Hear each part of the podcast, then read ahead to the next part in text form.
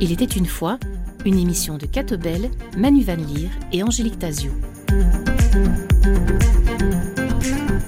Bonsoir, merci de nous retrouver pour Il était une fois avec au programme ce soir une rencontre avec Frédéric Lenoir. L'auteur et sociologue français était récemment de passage en Belgique pour présenter L'Odyssée du Sacré, un ouvrage dans lequel il retrace l'histoire du sacré à travers celle de l'humanité. Après avoir dirigé le magazine Le Monde des religions pendant près de dix ans, Frédéric Lenoir se consacre aujourd'hui principalement à l'écriture de nombreux ouvrages traitant de philosophie et de spiritualité. Dans ce tête-à-tête avec Angélique Tazio, Frédéric Lenoir parcourt l'histoire des religions et partage son regard sur l'évolution du christianisme. On l'écoute. Frédéric Lenoir, bonsoir. Bonsoir. Vous venez de publier L'Odyssée du Sacré, une synthèse de 100 000 ans d'histoire des croyances et des spiritualités. Une somme, en d'autres mots. De quel sentiment est né le sacré Très probablement du sentiment de la finitude de l'être humain, c'est-à-dire la question de la mort. Puisque les premières traces que l'on voit du sacré, ce sont les rituels funéraires qui apparaissent d'ailleurs il y a 150 000 ans. Hein. À la fois, c'est presque concomitant chez Néandertal et chez Sapiens.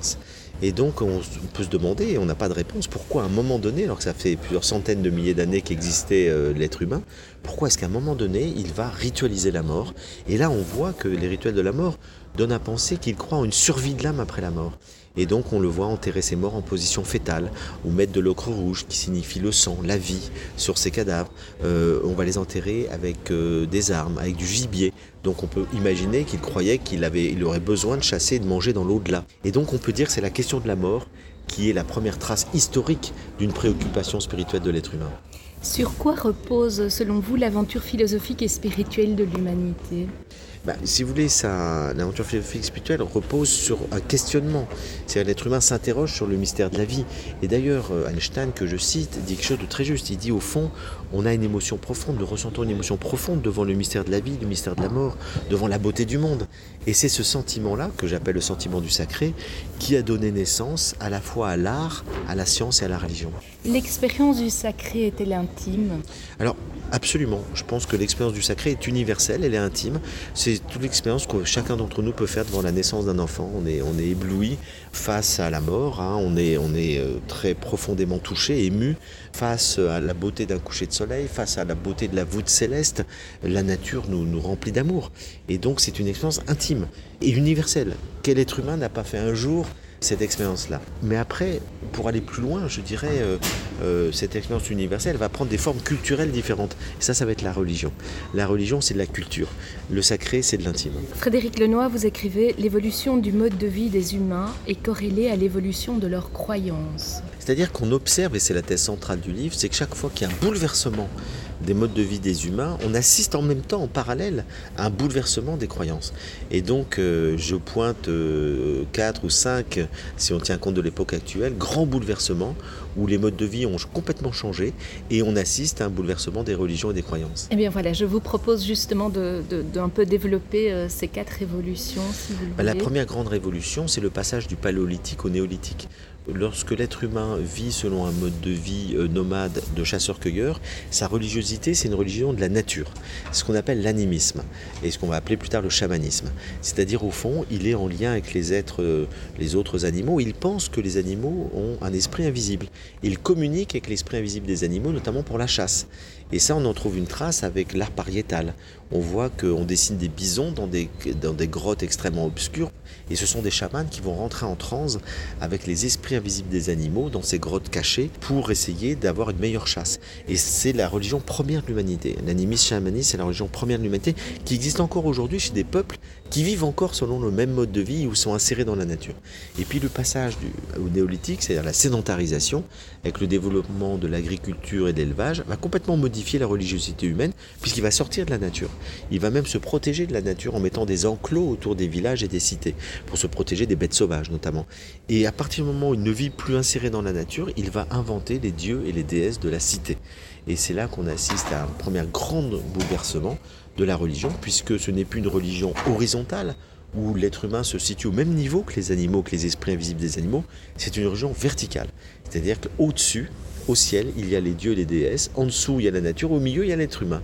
qui a un lien avec les dieux, parce qu'il a un esprit spirituel qui va lui permettre de dialoguer avec les dieux, de faire des rituels qui vont maintenir l'ordre du monde. Ça, c'est le premier grand bouleversement. Alors après, il y en a un deuxième plusieurs milliers d'années plus tard, avec le développement de l'écriture et donc des civilisations où là on va assister au développement des civilisations antiques avec des traits communs, hein, aussi bien en Chine, en Grèce, pas en Grèce mais en Chine, euh, en Inde, en Égypte, en Mésopotamie, où là vous allez, on va assister au développement des premiers mythes, c'est l'écriture des grands mythes qui racontent l'histoire euh, du monde. Et puis on a le développement des sacrifices, on voit une logique sacrificielle partout, on offre quelque chose de précieux aux dieux en échange de leur protection.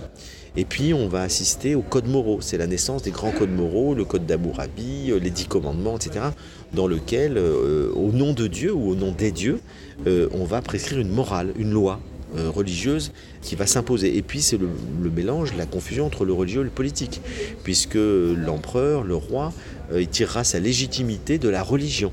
C'est la religion qui lui donnera sa légitimité, mais en même temps il va rendre service à la religion en favorisant son développement au sein d'une civilisation.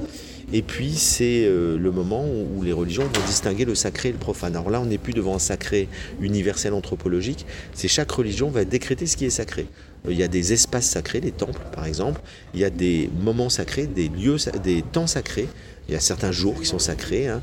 et puis il y a des fêtes religieuses, et puis il y a des textes qui sont sacrés, il y a des personnages, des prophètes qui sont sacrés, et donc c'est la religion qui développe le sacré et le distingue du profane. Et vous y voyez aussi l'apparition des sociétés patriarcales. Et c'est la naissance du patriarcat, puisque euh, avec le développement des civilisations, eh l'homme va prendre le pouvoir un peu partout et il va diriger la société. Euh, c'est lui qui commandera l'armée, c'est lui qui commandera la cité, et puis c'est lui qui dirigera la religion.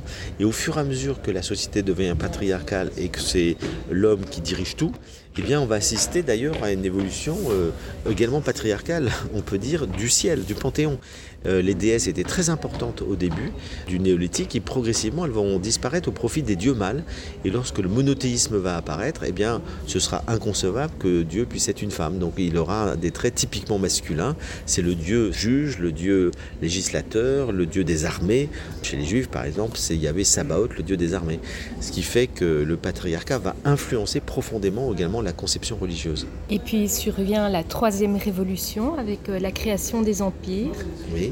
Alors là, on assiste effectivement à, une évolution d'ailleurs économique très importante. Les empires vont favoriser l'économie et on assiste à l'apparition de classes moyennes et aisées, au sein duquel il y a des gens qui vont avoir du temps pour réfléchir, pour euh, se poser des questions sur le sens de la vie, euh, et puis on assiste à un développement de l'individualisation. Les individus se préoccupent plus d'eux-mêmes, de leur destin. Et ça va être une révolution spirituelle qui va avoir lieu à peu près partout, dans toutes les civilisations, au même moment, au milieu du premier millénaire avant notre ère. Et c'est l'apparition à la fois en Inde du bouddhisme et des Upanishads, c'est l'apparition du taoïsme et du confucianisme en Chine, du masdéisme en Perse, de la philosophie en grec, du prophétisme juif jusqu'à Jésus. Et là, on voit que c'est un message très similaire. On se préoccupe du destin individuel on s'intéresse sur le destin post-mortem de l'être humain. Et donc c'est tout le développement des croyances en l'immortalité de l'âme. Et puis on s'intéresse d'un point de vue plus philosophique sur comment être heureux, comment bien mener sa vie sur Terre, comment donner du sens à sa vie. Et puis on va s'intéresser au développement de la raison. Et on va, on va considérer que la raison est essentielle pour comprendre le monde, mais aussi pour se connaître soi-même. C'est le connais-toi toi-même de Socrate, c'est toute la méditation bouddhiste qui apprend à se, connaître. Et puis ça va être le développement de l'amour, du respect de, de l'autre. Et donc on assiste c'est ça qui est un grand questionnement au fond. Euh, pourquoi est-ce qu'au même moment, des gens qui ne se connaissaient pas, hein, euh, de l'Inde à la Chine en passant par la Grèce, etc., l'Égypte, vont avoir à peu près euh, les mêmes aspirations universelles, cette quête du salut qui passe par la raison et par l'amour. Ça, c'est une énigme, mais en tout cas, c'est un fait qu'on peut observer, ce que Karl Jasper s'appelait la période axiale de l'humanité, puisqu'au même moment, des gens ont les mêmes préoccupations à peu près partout, et ça va changer complètement les religions. Puisque les religions antiques qui étaient fondées sur le culte, un culte assez impersonnel, assez froid, c'était les prêtres qui faisaient le culte pour le peuple, eh bien ces religions euh, qui sont assez sclérosées vont être bouleversées par cette révolution spirituelle, d'une quête spirituelle individuelle.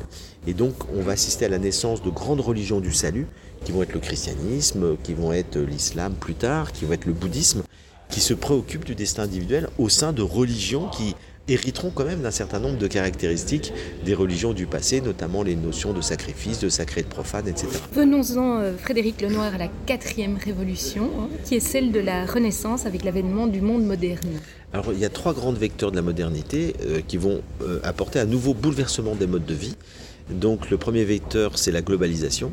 C'est que le monde se globalise sous l'impulsion de l'Occident qui va conquérir le monde hein, à travers la colonisation et puis la technologie va euh, apporter aussi une globalisation du monde. On le voit aujourd'hui avec le numérique. Le deuxième vecteur de la modernité, c'est l'individualisation. C'est-à-dire que de plus en plus l'individu s'émancipe par rapport au groupe et il entend être le législateur de sa propre vie et ne plus obéir à une religion. Et puis le troisième vecteur, c'est euh, l'esprit critique qui va développer euh, la science, la technologie, et l'esprit critique va, miner la religion, puisque euh, le développement de la science, on le voit avec l'affaire Galilée, va contredire ce qui est dit dans la Bible, par exemple sur l'astronomie, mais également le darwinisme, le fait que l'homme descendrait du singe, c'est quelque chose qui est totalement incompatible évidemment avec les écritures religieuses qui nous disent que Dieu a créé l'homme directement à son image à sa ressemblance. Donc là, on est devant un bouleversement, globalisation, individualisation, esprit critique, qui va miner les religions. Et donc, notamment en Europe, hein, euh, les religions vont de plus en plus être profondément euh, attaquées par ces trois vecteurs-là. Et on assiste aujourd'hui à un mouvement contradictoire, où d'un côté, eh euh, on assiste à une dissolution de plus en plus dans les religions qui recule, qui sort de l'espace public, qui devient de plus en plus privatisé, individualisé. Et au fond, la majorité aujourd'hui des Européens se disent non religieux. Euh, les religions deviennent minoritaires, mais on assiste en même temps, et notamment dans les pays du Sud, à un renforcement de l'identité religieuse face à l'américanisation du monde. Et donc c'est une résistance. On a une résistance identitaire en Inde, dans les pays musulmans, etc., et même dans les pays bouddhistes, on se replie sur la religion comme un vecteur identitaire face à l'occidentalisation du monde. C'est pour ça qu'il y a ce double mouvement d'individualisation, avec des quêtes spirituelles de plus en plus individuelles et personnelles, et puis d'un autre côté, euh, retour du fondamentalisme religieux à travers euh, divers mouvements très, très divers, dont certains sont violents, d'autres non, mais qui constituent une résistance à l'occidentalisation du monde. Frédéric Lenoir, revenons euh, à l'apparition du christianisme. En quoi Jésus est-il un messie spirituel? Bah, En fait, Jésus, il est dans la lignée des, derniers grands prophètes d'Israël qui cherchent à montrer l'importance d'une intériorisation de la religion. C'est-à-dire qu'il ne s'agit pas d'être dans une religion extérieure, comme les religions antiques l'étaient pour la majorité partie, y compris la religion juive, dans lequel ben, on faisait euh, des sacrifices extérieurs dans le temple, etc. Et Jésus nous rappelle que ce qui compte, c'est l'intériorité, c'est l'authenticité d'une expérience spirituelle. Et il nous dit à quoi ça sert d'aller faire des grands sacrifices si votre cœur ne se convertit pas. Le pur et l'impur, c'est pas extérieur, c'est intérieur au cœur humain. Et donc il est dans une révolution intérieure et spirituelle qui fait que c'est un Messie essentiellement spirituel. Ce n'est pas un Messie politique, comme d'ailleurs euh, euh, Judas et d'autres l'attendaient. Hein. Les zélotes attendaient un Messie politique. Ils ont été déçus, parce que Jésus n'est pas là pour apporter, pour libérer le peuple juif du joug des Romains. Il est là pour libérer l'être humain du péché, c'est-à-dire le libérer de ce qui l'entrave, des addictions, de ses peurs, de, de ce qui fait qu'il se renferme sur lui-même et qu'il s'enferme dans l'égoïsme. Et donc il rappelle que la loi, elle est là pour l'amour. Il en est mort d'ailleurs, hein. c'est ça qui, a fait, qui a causé sa fin. C'est qu'au fond, euh, il dit que l'amour est supérieur à la loi. Dans l'Odyssée du Sacré, vous écrivez Jésus n'a jamais fondé une nouvelle religion, et un peu plus loin, Paul est le véritable fondateur du christianisme. Ben, ça me paraît une évidence quand on lit des textes. C'est qu'on s'aperçoit que Jésus a été, il est né juif, il est mort juif, c'est un juif pratiquant, même s'il a voulu réformer le judaïsme. Il le dit clairement Je ne suis pas venu abolir, mais accomplir. Donc il est venu réformer, mais pas abolir. Il s'inscrit parfaitement dans un judaïsme qu'il veut réformer à la suite d'autres prophètes. Et Paul, il va aller beaucoup plus loin. C'est que Paul va dire, au fond, il faut ouvrir le salut aux païens. Et donc à ceux qui ne pratiquent pas la circoncision, qui ne suivent pas les règles alimentaires de la cache-route, eh bien on peut les baptiser et la foi dans le Christ les rendra chrétiens. Et c'est à partir de ce moment-là qu'apparaît une nouvelle religion qui est le christianisme. Avant c'était, ce n'était que des judéo-chrétiens, c'est-à-dire que les chrétiens étaient une secte du, judaïsme. Et donc depuis Paul, on connaît le fameux concile de Jérusalem, qui est le premier grand concile où les apôtres se réunissent, il y a un grand débat. Et tous ne sont pas d'accord avec Paul. Certains disent non, on doit, on doit rester juif. Euh, Jésus était juif, on doit rester juif. Et puis Paul et d'autres disent mais non, euh, la foi dans le Christ permet de s'émanciper des lois religieuses juives. Et donc c'est pour ça que Paul peut être considéré comme le fondateur du christianisme, c'est d'une religion distincte du judaïsme. Frédéric Lenoir, vous n'êtes pas un adepte de Saint Augustin. Hein. Vous écrivez ce discours a contribué à légitimer théologiquement dans les sociétés chrétiennes le droit de châtier, de réprimer toute résistance. C'est-à-dire que Saint Augustin, il est très ambigu. C'est-à-dire qu'il y a un personnage euh, extrêmement intéressant et fascinant, c'est celui des confessions. On peut dire que c'est la première autobiographie spirituelle de l'histoire de l'humanité. Les confessions, c'est un texte remarquable. Mais en même temps, c'est un grand écrivain. Mais en même temps, Saint Augustin, c'est aussi un politique. C'est quelqu'un qui, au nom de la défense de la foi chrétienne, euh, demande au préfet, euh, notamment Faustus, de tuer les hérétiques. Il le dit clairement, il faut les éliminer. C'est-à-dire que les hérétiques sont des gens dangereux qu'il faut tuer. Et c'est ça qui a été la théorie qui a ensuite euh, conduit l'Église à pratiquer l'Inquisition plusieurs siècles plus tard de manière systématique. C'est-à-dire à tuer les, des gens parce que leur opinion divergente de l'orthodoxie crée une menace pour la société chrétienne. Donc c'est pour ça que j'ai pas, euh, je dirais, euh, au-delà de l'admiration pour l'écrivain, j'ai pas une grande admiration pour saint Augustin, parce que je pense qu'il a quand même apporté une légitimité théologique à une violence institutionnelle. Vous soulevez dans votre ouvrage L'Odyssée du Sacré une contradiction qui traverse l'histoire de l'Église au fil des siècles. Ben, il y a une contradiction entre d'un côté le message de l'évangile, qui est un message de séparation du politique et du religieux, de pauvreté, qui est un message qui euh, appelle à la non-violence. Et puis d'un autre côté, il y a une logique institutionnelle, on vient d'en parler avec saint Augustin, qui tourne le dos à l'évangile, qui est une logique de préservation de l'institution. Et dans lequel, eh bien, au nom de la préservation de l'institution, on va pratiquer l'inquisition, on va euh, euh cacher le scandale jusqu'à aujourd'hui, le scandale des prêtres pédophiles, parce qu'il faut protéger l'institution et l'Église a tout fait dans un premier temps pour la dissimuler. Et c'est lorsque les avocats américains ont commencé à révéler les premiers cas que finalement elle était obligée de, reconnaître ces cas-là. Et aujourd'hui, elle a changé complètement de discours. Mais dans un premier temps, elle l'a protégée, que l'Église va pratiquer toutes sortes de compromissions avec les pouvoirs politiques pendant des siècles, et encore euh, aujourd'hui dans certaines dictatures. Et donc, au fond, on voit qu'il y a une tension entre cette logique de préservation de l'institut, des intérêts de l'institution, et puis du message évangélique qui continue de la travailler, parce que l'Église continue d'annoncer l'Évangile mais elle le fait. Et il y a cette phrase que je cite de Loisy, hein, ce théologien euh, du 19e siècle, qui dit L'Église a la lourde charge d'annoncer un message qui ne cesse de la condamner. Alors c'est un peu violent, c'est un peu caricatural, et en même temps il y a une part de vérité. C'est que quand l'Église, euh, pendant des siècles, prêchait la pauvreté alors qu'elle était riche, c'est une contradiction. Lorsque l'Église prêche le message du Christ de séparation du politique et du religieux, alors qu'elle était en totale confusion entre le politique et le religieux pendant tout le Moyen Âge, c'est une contradiction. Lorsque l'Église prêche la non-violence alors qu'elle torturait les hérétiques, c'est une totale contradiction. Alors cette contradiction est de moins en moins forte aujourd'hui. Évidemment qu'aujourd'hui, depuis le Concile Vatican II, l'Église a beaucoup évolué ne pratique plus la violence institutionnelle, même si, je l'ai dit, elle a dans un premier temps euh, caché les scandales pédophiles, aujourd'hui elle cherche à tout faire pour que ces problèmes-là disparaissent. Donc l'église du pape François est beaucoup plus évangélique, elle est sans doute l'église la plus évangélique depuis le IVe siècle. Frédéric Lenoir, comment expliquez-vous votre succès auprès du lectorat euh, catholique? Mais Je pense que bah, déjà je suis chrétien, c'est-à-dire que je ne cache pas ma foi chrétienne, donc les gens m'identifient comme quelqu'un qui partage, je dirais, les valeurs d'évangile mais qui en même temps euh, montre aussi les limites, comme on vient de le voir, hein, de l'institution. Et donc j'ai un discours, je dirais, assez lucide et de vérité hein, par rapport euh, à l'institution et qu'un certain nombre de, chrétiens peuvent se reconnaître dans ce discours-là. Puis en même temps, je pense que j'essaye d'apporter une spiritualité, c'est-à-dire des raisons de vivre, euh, qui ne sont pas forcément liées à une religion ou à une autre je m'intéresse euh, à toutes les spiritualités du monde. Dans mon parcours personnel, ben, j'ai étudié aussi bien la Kabbale juive euh, que le taoïsme, que la méditation bouddhiste. Et donc j'écris des livres de spiritualité universelle. Et moi je pense qu'au fond, le Christ, il a voulu non pas fonder une nouvelle religion, mais il a instauré une spiritualité universelle, fondée sur l'amour, fondée sur l'intériorité, fondée sur la vérité, sur la recherche de ce qui est vrai et je crois que ce message-là, il peut se vivre à travers des pratiques très diverses.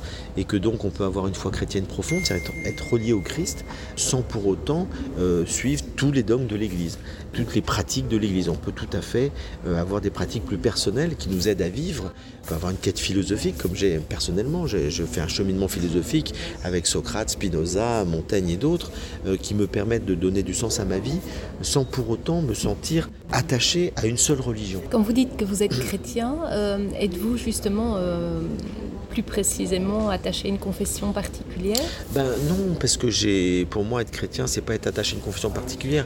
Culturellement, je suis catholique. C'est-à-dire que je suis né avec des parents qui étaient de, confession catholique, mais pas très pratiquants. Et je dirais que je me reconnais pas spécialement dans une confession particulière, parce que moi, ce qui m'intéresse, c'est l'évangile. Et l'évangile, ben, il a existé avant la diversité des confessions. Et, puis je dirais que des fois, je le dis un peu sous forme de boutade, je suis un croyant agnostique. C'est-à-dire, je crois qu'il y a quelque chose qui nous dépasse. Je crois que le Christ est plus qu'un être humain, il y a quelque chose de mystérieux dans le Christ. C'est un être humain, mais quelque chose qui me dépasse, qui est plus, puissant. En tout cas, c'est l'être humain le plus euh, divinisé qui puisse exister. Mais à partir de là, je ne sais pas qui est Dieu. C'est-à-dire que je suis agnostique dans la mesure où je ne peux pas répondre face au mystère euh, du divin qui nous dépasse totalement. Et donc, euh, je suis partisan d'une théologie apophatique, c'est-à-dire qui ne nomme pas le divin. je suis un disciple de Maître Eckhart qui nous dit, euh, bah, au fond, au-dessus de Dieu, il y a la déité indéfinissable, alors que Dieu reste dans toutes les la Trinité, etc. On reste dans des définitions rationnelles, et je pense que le mystère de Dieu nous dépasse totalement. Alors justement, euh, pour comprendre le sacré, hein, euh, vous observez qu'il faut opérer une démarche rationnelle qui a des impasses, et, vous prenez plutôt une troisième voie qui serait celle de la transdisciplinarité. Mhm. Voulez-vous nous expliquer? Non, mais la transdisciplinarité, euh, ce sont des chercheurs, euh, euh, plutôt des universitaires comme Edgar Morin, hein, des scientifiques, qui cherchent à allier, si vous voulez, leur savoir, leur connaissance, pour montrer que le réel est d'une telle complexité qu'on ne peut pas l'approcher uniquement par une, seule voie scientifique, par la seule raison logique et analytique. Et nous disent au fond, la complexité du monde et du réel doit être appréhendée à la fois par notre intelligence logique, mais aussi par notre intelligence intuitive, émotionnelle. Et qu'on parlait du sacré, c'est une expérience émotionnelle qui ne s'explique pas par la raison logique. Et pourtant, ça existe. C'est le grand débat entre Freud et Jung. Freud est partisan d'une seule approche, euh, qui est l'approche analytique et logique, et donc il nous dit les séances spirituelles, ça n'existe pas. Et Jung, lui, est partisan d'une approche euh, transdisciplinaire euh, qui fait part à l'émotion, à l'intuition, et il nous dit ben, une expérience spirituelle, non, c'est une réalité. Des gens font des expériences mystiques. Ces expériences mystiques, elles ne sont pas psychotiques, comme le dit Freud. Au contraire, elles sont ancrées dans un réel très profond. Et d'ailleurs, les grands mystiques sont souvent des gens, on le voit dans le christianisme, qui sont des, gens très engagés, des gens très actifs, qui témoignent d'une santé mentale parfaite. Euh, donc, euh, il ne faut pas euh, dire que seule la raison logique peut appréhender l'expérience et la réalité. Je vous cite, vous écrivez dans l'Odyssée du Sacré, les personnes qui ont une foi ou une vie spirituelle profonde sont souvent celles qui résistent le mieux aux grandes épreuves de la vie. Oui, mais ça, c'est même démontré scientifiquement. Hein. C'est qu'il y a eu beaucoup d'enquêtes, d'études euh, récentes qui montrent que les croyants qui ont une vie spirituelle profonde, hein, je ne dis pas des croyants qui sont juste euh, adossés à des certitudes fragiles, eh bien les croyants qui ont une vie spirituelle, une vie intérieure, sont ceux effectivement qui résistent le mieux aux épreuves de la vie, parce que leur foi les aide, leur foi les porte, leur permet de donner du sens à la vie. Et le psychanalyste Viktor Frankl a fait toute une philosophie du sens en disant que les gens qui résistent le mieux, lui, il a, résisté à Auschwitz, hein, c'est un des rescapés, et il montre que ceux qui ont le mieux résisté à ces épreuves épouvantables, notamment de la Shoah, c'est les gens qui donnent du sens à la vie, c'est-à-dire essentiellement les croyants. Vous évoquiez euh, en début d'entretien hein, la divinité euh, mère, hein, qui était euh, la première divinité. Oui, la déesse, mère, la déesse mère était la première manifestation du divin. Voilà, et puis qui a disparu au profit du patriarcat et des dieux mâles. Mais vous observez euh, que chez les catholiques, il y a une euh, dévotion mariale qui, revient avec, euh, et qui met en valeur, au fond, des, valeurs féminines qui sont peut-être archétypales. Mais tout à fait. On assiste depuis le 19e siècle à un développement spectaculaire de la dévotion mariale, notamment avec les apparitions, hein, les grandes apparitions de Lourdes, de Fatima, etc. Et puis le dogme de l'Immaculée Les deux derniers dogmes sont des dogmes mariaux. Hein. C'est le dogme de l'Immaculée Conception, ensuite de l'Assomption de la Vierge. Et donc on voit très bien que c'est comme une compensation du fait que la religion chrétienne a trop développer l'idée d'un Dieu mâle. Euh, or, si Dieu existe, il n'est ni homme ni femme. Il a des caractéristiques évidemment à la fois masculines et féminines. Et donc, c'est pour ça qu'il y a une compensation qui se fait avec le développement du culte marial, où beaucoup de croyants ont besoin d'aller chercher dans l'absolu euh, une protection maternelle, une relation avec un divin, ou en tout cas euh, des êtres intermédiaires comme la Vierge Marie, qui ne sont pas divinisés, mais qui sont des créatures avec lesquelles on peut rentrer en contact, qui ont euh, une dimension maternante, protectrice, de compassion, d'amour, de miséricorde, comme on trouve chez une mère finalement. Alors que le père, il est plus associé au devoir, au juge, à celui qui punit. Et c'est pour sortir de cette image du Dieu juge et du Dieu guerrier que le culte mariage, je pense, est développé de plus en plus. En quoi le, pape François joue-t-il un rôle important dans l'éco-spiritualité chrétienne? Ben, Je pense que le pape François, euh, d'abord c'est un pape euh, qui par certains aspects est assez anticlérical. Il n'hésite pas à dénoncer tous les, dangers du cléricalisme. Et puis d'autre part, il est très sensible à l'écologie. C'est pour ça qu'il a pris ce nom, François. Première encyclique sur l'écologie. Et son encyclique est remarquable. Elle est très profonde et elle analyse en profondeur les causes hein, du désastre écologique. Et je crois qu'il participe avec d'autres, dans d'autres courants religieux ou dans d'autres courants laïques, au développement d'une forme de spiritualité qui réintègre la nature et qui montre que la nature c'est un organisme vivant qu'on doit respecter. C'est pas juste de la matière qu'on doit exploiter. Nous avons évoqué euh, au cours de cet entretien les quatre révolutions. Y en aurait-il une cinquième euh, oui, mais justement, du 21e je pense que le défi écologique euh, nous amène à nous interroger sur notre lien à la nature. Et on parlait d'une éco-spiritualité, ben je crois que se développe, notamment euh, dans le catholicisme grâce au pape François, mais dans, chez plein d'autres gens qui ne sont pas religieux, une éco-spiritualité, c'est-à-dire une forme de lien avec la nature où on redécouvre que le divin est présent dans la nature. Dieu n'est pas absent de la nature, il est présent dans la nature et que donc il faut respecter la nature parce que c'est aussi le lieu de la présence, de l'immanence du divin. Alors cette cinquième révolution serait aussi liée à l'apparition euh, des technologies de pointe, hein, du transhumanisme. Il peut y avoir, euh, avec le transhumanisme, l'intelligence artificielle, un, changement de la nature humaine. C'est-à-dire qu'on cherche à modifier la nature humaine par la technologie. Et si on fusionne le cerveau de l'être humain avec la machine, c'est plus le même être humain. Si euh, on nous transplante toutes sortes de choses, qu'on fait des thérapies géniques qui fait qu'on ne vieillit plus, qu'on ne meurt plus, ce n'est plus le même être humain. Là, il y a des inquiétudes. Par exemple, sur le plan d'intelligence artificielle, euh, le cerveau de la machine, c'est un cerveau binaire qui fonctionne selon une logique mathématique, alors que nous avons aussi une intelligence intuitive, une intelligence émotionnelle. Et c'est ce type d'intelligence d'ailleurs qui nous relie au sacré. C'est pas notre intelligence logique qui nous relie au sacré, c'est notre intelligence intuitive. Einstein disait que toutes les grandes découvertes se sont grâce à l'intuition. Euh, un savant, il a l'intuition, il lui arrive une idée, il sait pas d'où elle vient, et c'est ça qu'il va vérifier. Et ça, c'est pas ce que fait un ordinateur. Et donc, je crois que fusionner l'intelligence humaine avec la machine, c'est l'appauvrir, c'est la rendre uniquement logique et binaire. Et donc, euh, face à ça, il faut résister, il faut refuser cette fusion. Il faut dire non, euh, il faut garder cette intelligence humaine telle qu'elle est, différente de la machine, parce que c'est elle qui nous permet d'avoir une vie spirituelle. Et donc, c'est un exemple parmi d'autres qui montre qu'il ne faut pas euh, rentrer dans cette logique du transhumanisme radical, dans lequel ce serait au fond des machines qui, guideraient nos vies. il faut garder cette dimension humaine fragile, périssable, qui fait qu'on peut mourir, mais qui fait aussi qu'on a ses émotions, qu'on a ce lien intuitif avec le monde. Et je pense que la spiritualité, c'est une résistance face euh, à la technologie. Et donc euh, Bergson, dans son dernier livre, Les deux sources de la morale et de la religion, disait face à ce déploiement extrêmement puissant de la technologie auquel on va assister, il faudra à l'humanité un supplément d'âme. Frédéric Lenoir était l'invité d'Angélique Tasio. Son dernier livre, L'Odyssée du Sacré, est paru aux éditions Albin Michel. Cet entretien est à retrouver également dans le journal Dimanche et sur le site Merci à Angélique Tasio qui a réalisé cette rencontre et à Elisabeth Michalakodis pour la coordination de cette émission. Belle soirée à toutes et tous et à dimanche prochain sur la première. Au revoir.